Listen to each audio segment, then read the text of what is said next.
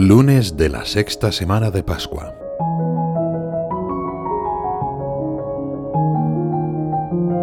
Jesús, en su discurso de despedida, promete la venida de otro Paráclito, que estará siempre con nosotros. Paráclito es una palabra típica del Evangelio de San Juan, y en su origen griego se refiere a una persona que viene a consolar, defender o ayudar.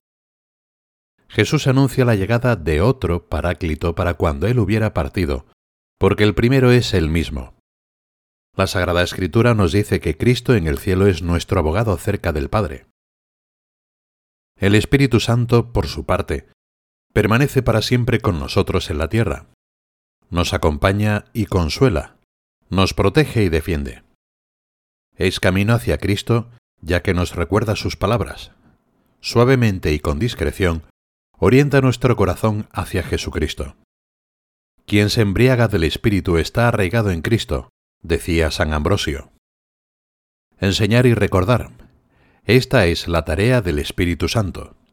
Nos enseña a entrar en el misterio, a entenderlo un poco más.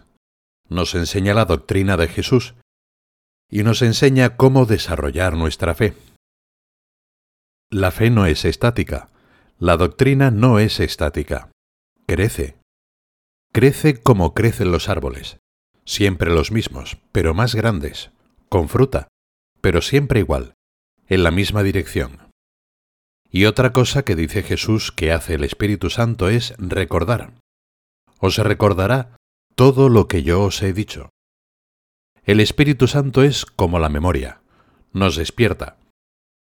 Acuérdate de eso, acuérdate de lo otro nos mantiene despiertos en las cosas del Señor y también nos hace recordar nuestra vida. Piensa en aquel momento, piensa en cuándo encontraste al Señor, piensa en cuándo lo dejaste. El Espíritu Santo nos guía en esta memoria, nos guía para discernir lo que tengo que hacer ahora, cuál es el camino correcto y cuál es el equivocado, también en las pequeñas decisiones. Si le pedimos luz al Espíritu Santo, él nos ayudará a tomar las decisiones correctas, las pequeñas de cada día y las más grandes. Es quien nos acompaña, nos apoya. El seguimiento de Jesús nos conduce a querer vivir en la verdad, fascinados por buscarla con empeño, acogiéndola y amándola. Querer abrazar la verdad es amar verdaderamente a Cristo. En esta empresa, el Espíritu Santo enseña al cristiano la verdad como principio de vida y le muestra la aplicación concreta de las palabras de Jesús en su vida.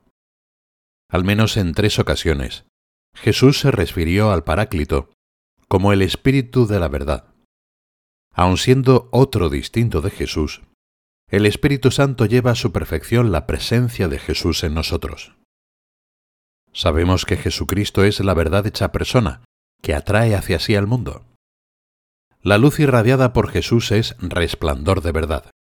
Cualquier otra verdad es un fragmento de la verdad que es Él, y a Él remite. Jesús es la estrella polar de la libertad humana. Con Él, la libertad se reencuentra, se reconoce creada para el bien y se expresa mediante acciones y comportamientos de caridad. Jesucristo, que es la plenitud de la verdad, atrae hacia sí el corazón de todo hombre, lo dilata y lo colma de alegría. En efecto, sólo la verdad es capaz de invadir la mente y hacerla gozar en plenitud. Ese amor a la verdad que impulsa nuestra inteligencia es obra del Espíritu Santo. Nos llena también de humildad ante lo creado y ante la capacidad de nuestro propio conocimiento, que siempre será poco en comparación con el misterioso obrar de Dios. Procura que la humildad de entendimiento sea para ti un axioma, aconsejaba San José María.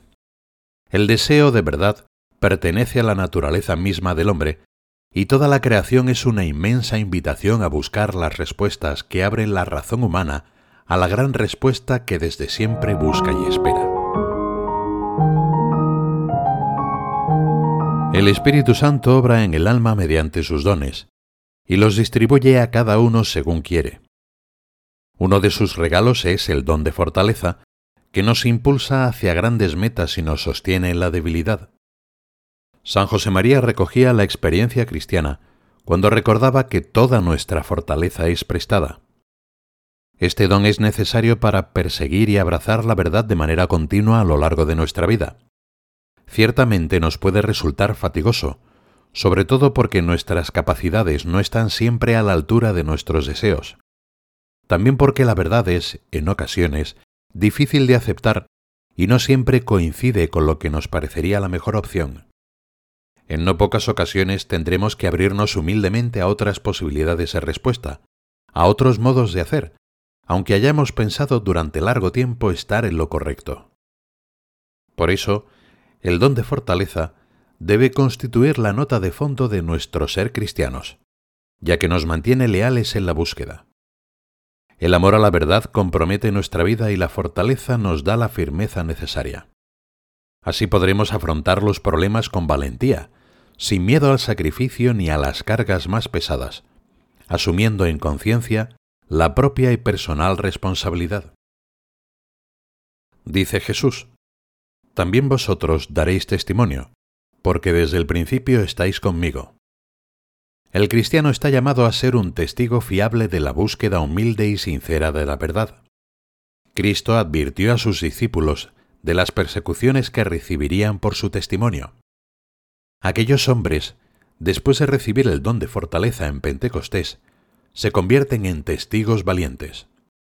Fueron verdaderamente fuertes ante las contradicciones, ante lo inesperado que se hizo presente en sus vidas, en situaciones que tal vez echaron por tierra sus planes y proyectos. La amable compañía de María nos ampara.